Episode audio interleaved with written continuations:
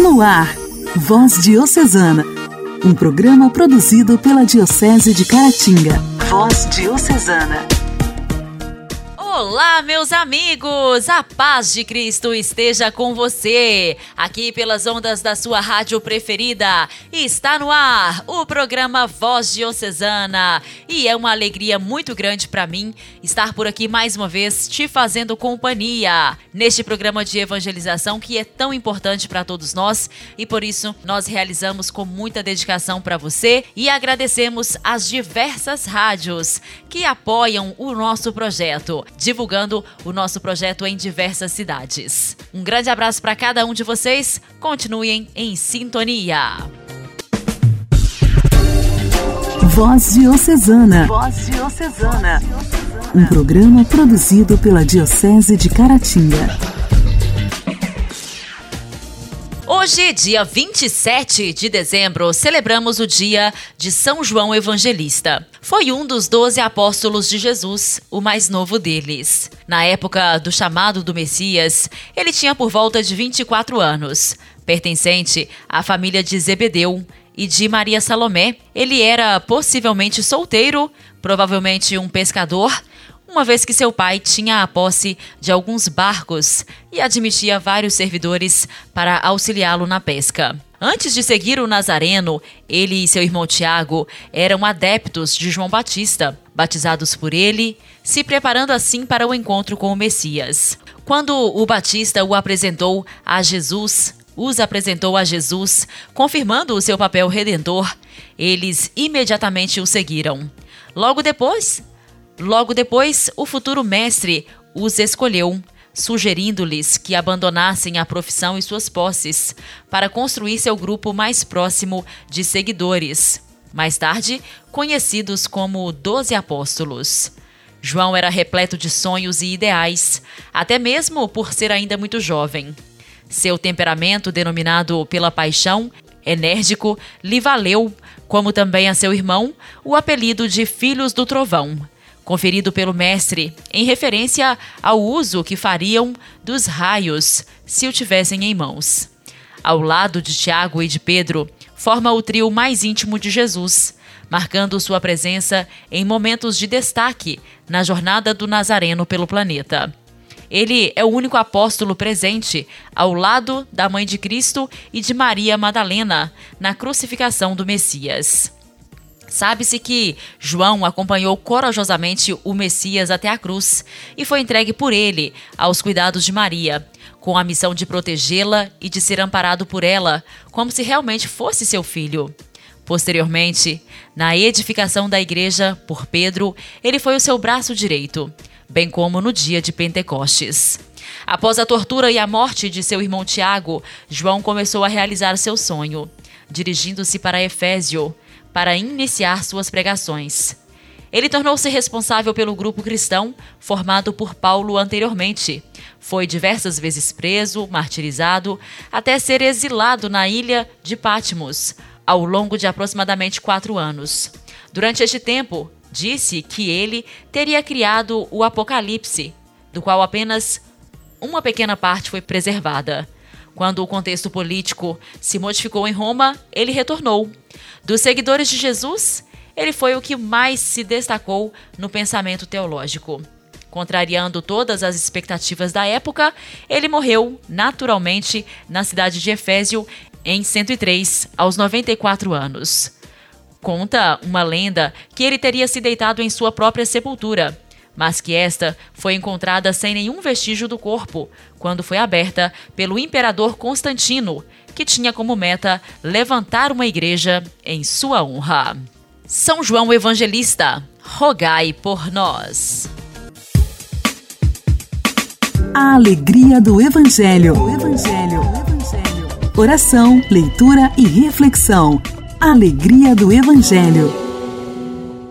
O evangelho desta terça-feira será proclamado e refletido por Dom Alberto Taveira, arcebispo de Belém.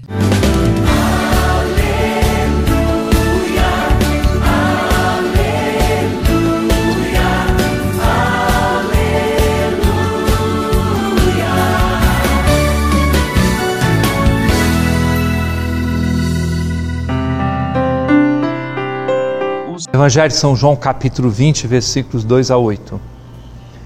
No primeiro dia da semana, Maria Madalena saiu correndo e foi encontrar Simão Pedro e o outro discípulo, aquele que Jesus amava, e lhe disse: Tiraram o Senhor do túmulo e não sabemos onde o colocaram.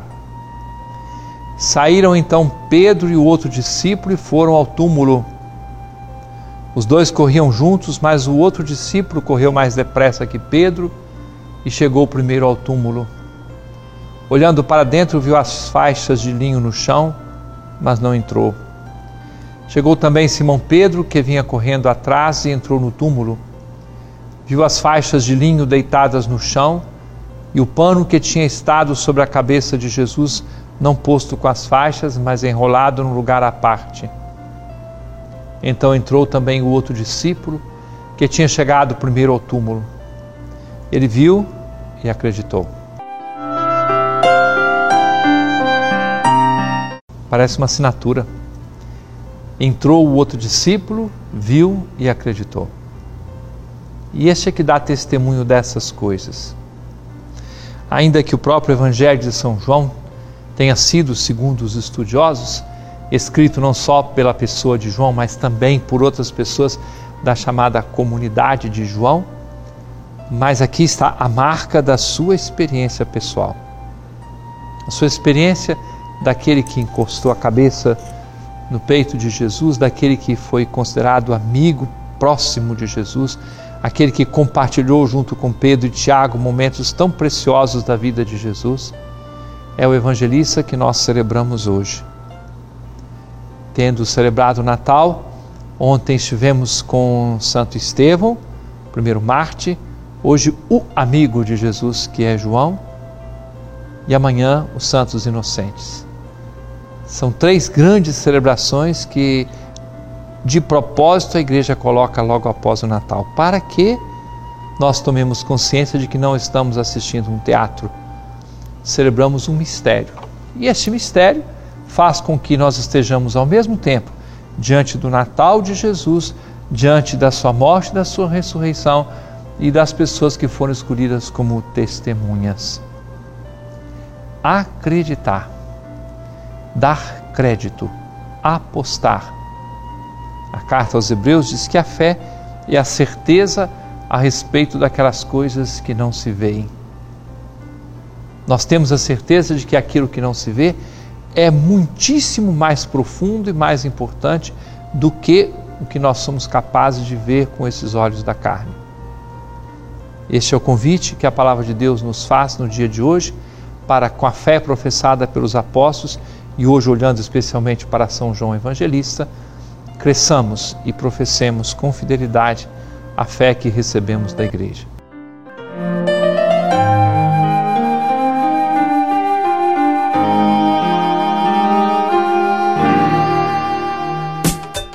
Diálogo Cristão. Temas atuais à luz da fé. Diálogo Cristão. Diálogo Cristão.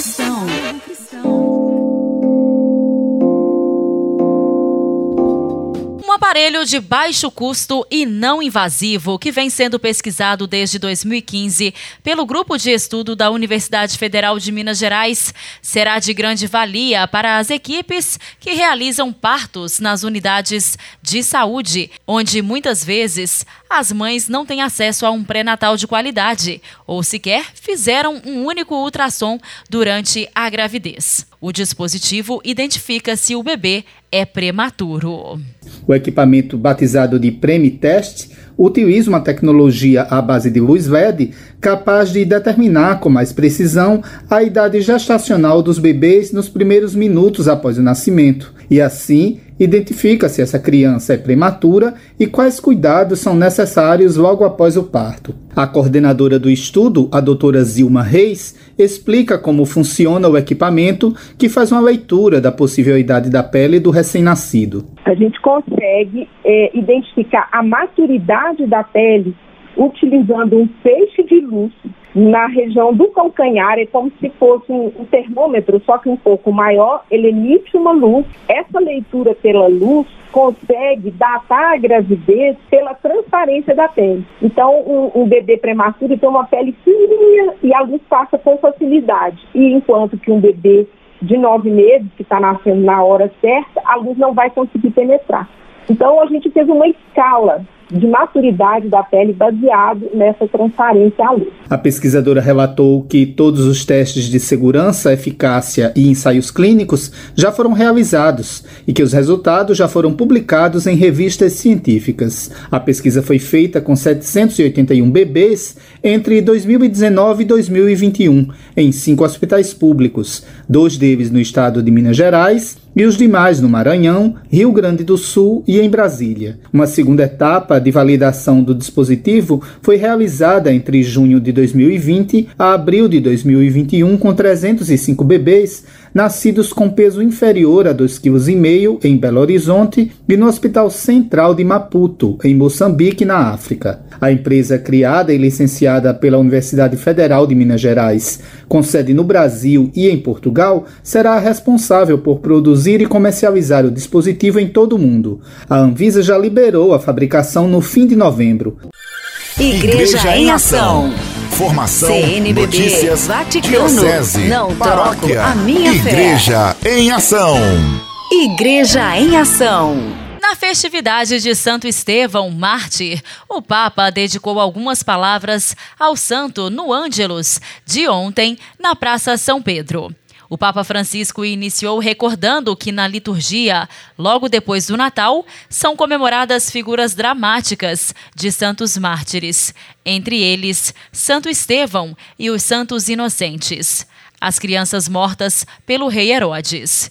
E se pergunta o porquê, logo ressaltando que não devemos nos acomodar, porque o Natal não é uma fábula do nascimento de um rei, mas a vinda do Salvador que nos livra do mal ao tomar sobre si o nosso mal, o egoísmo, o pecado, a morte. E os mártires são os mais semelhantes a ele. E explica que a palavra mártir significa testemunha. Os mártires são testemunhas, isto é, irmãos e irmãs que, através de suas vidas, nos mostram Jesus, disse o Papa, que venceu o mal com a misericórdia e convida todos a se perguntarem: nós damos testemunho dele e como podemos melhorar isso? Podemos ser ajudados precisamente, explica o Papa, pela figura de Santo Estevão. Santo Estevão, continuou Francisco, como um dos sete diáconos, fora consagrado para servir à mesa, para a caridade.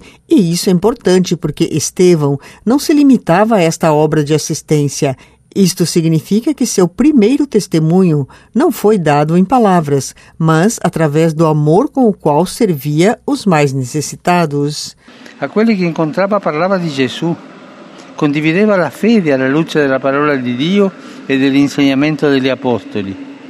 E questa è la seconda dimensione della sua testimonianza. A todos que encontrava, falava de Jesus, compartilhava a fé à luz da palavra de Deus e dos ensinamentos dos apóstolos. O Papa em seguida afirmou que a segunda dimensão de seu testemunho é acolher a palavra e comunicar sua beleza, contar como o encontro com Jesus muda a vida. Carità e anúncio. Questo era Stefano. Però la sua testimonianza più grande è un'altra ancora quella che ha saputo unire la carità e l'annuncio.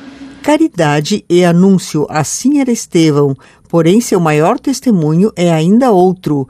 Ele soube unir a caridade e o anúncio. Deixou no seu testemunho no momento da morte, quando, seguindo o exemplo de Jesus, perdoou seus assassinos. Eis então, continuou o Papa, a resposta à nossa pergunta.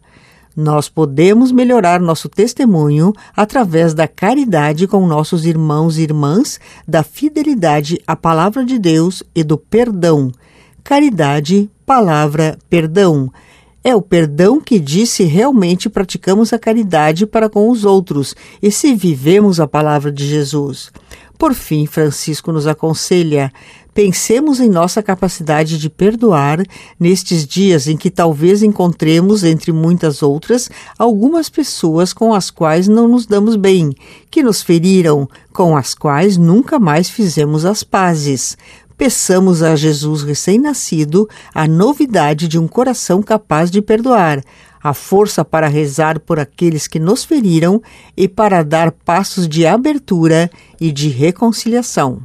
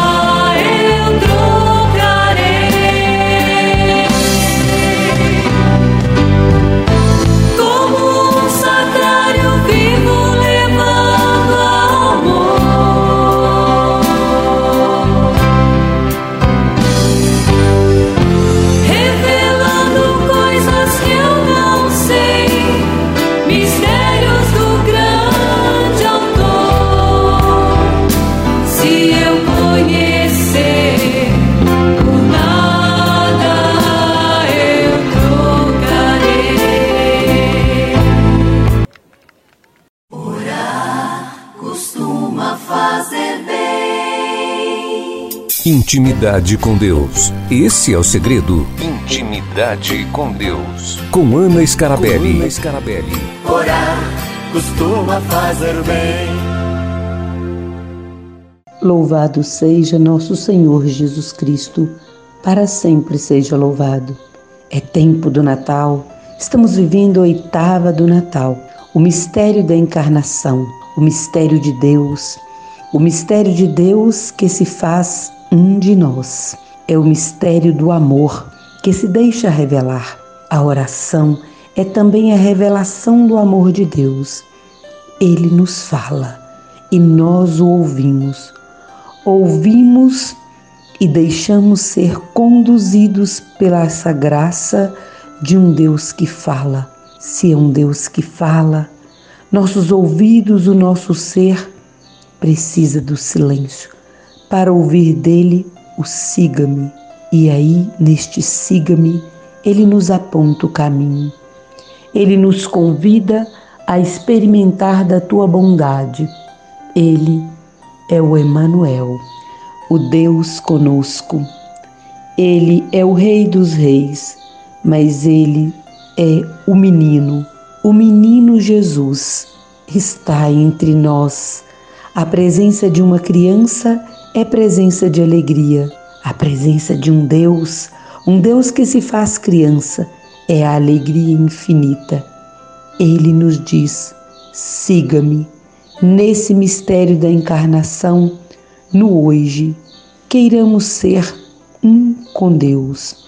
O menino Deus nos conduzirá à intimidade com Ele, a um caminho que nos conduz cada vez mais para o caminho do amor, do perdão, da bondade, da solidariedade. Só quem faz a experiência da oração quem faz a experiência com o menino Deus é capaz de se abrir a essa luz, a essa graça, a essa beatitude infinita de Deus no amor. Um amor que não tem limites, um amor que nunca termina, um amor que não tem explicação. É um canto de amor. Na sua oração, eleve o seu canto de amor Cante as maravilhas do Natal. Deus se faz um de nós, eu creio. Deus se faz um de nós, eu creio. Deus se faz um de nós, eu creio. E continuo vendo Deus em mim e vendo Deus no outro, porque Ele se revelou. A oração também é descobrir essa revelação de Deus em cada um. Por isso é necessário amar com o amor dele, olhar com o olhar dele, sentir com o sentir dele, experimentar a graça e a misericórdia como ele, pois ele, o Deus de Israel, o Deus menino, o Emanuel, é perdão, é misericórdia, é compaixão. Ele se faz conosco e na oração eu me faço com ele. Se faça com Ele em cada momento da sua vida e neste momento traga toda a sua família, a nossa diocese, a vida daqueles que pedem e rogam também que você reze por eles. Neste silêncio, coloque no presépio, nas mãos do Deus menino, do Deus que cresce em nós, cada intenção, a sua prece, sua vida, seu coração e ouça Ele dizendo: siga-me. Amém.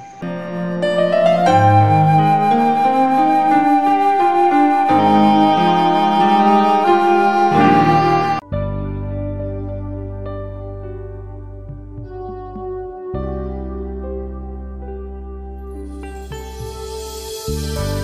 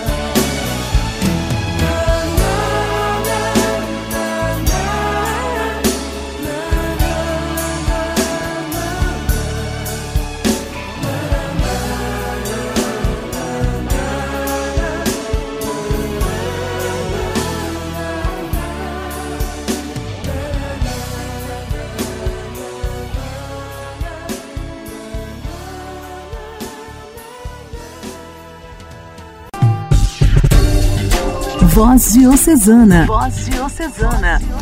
Um programa produzido pela Diocese de Caratinga. Meus amigos, o programa desta terça-feira está terminando.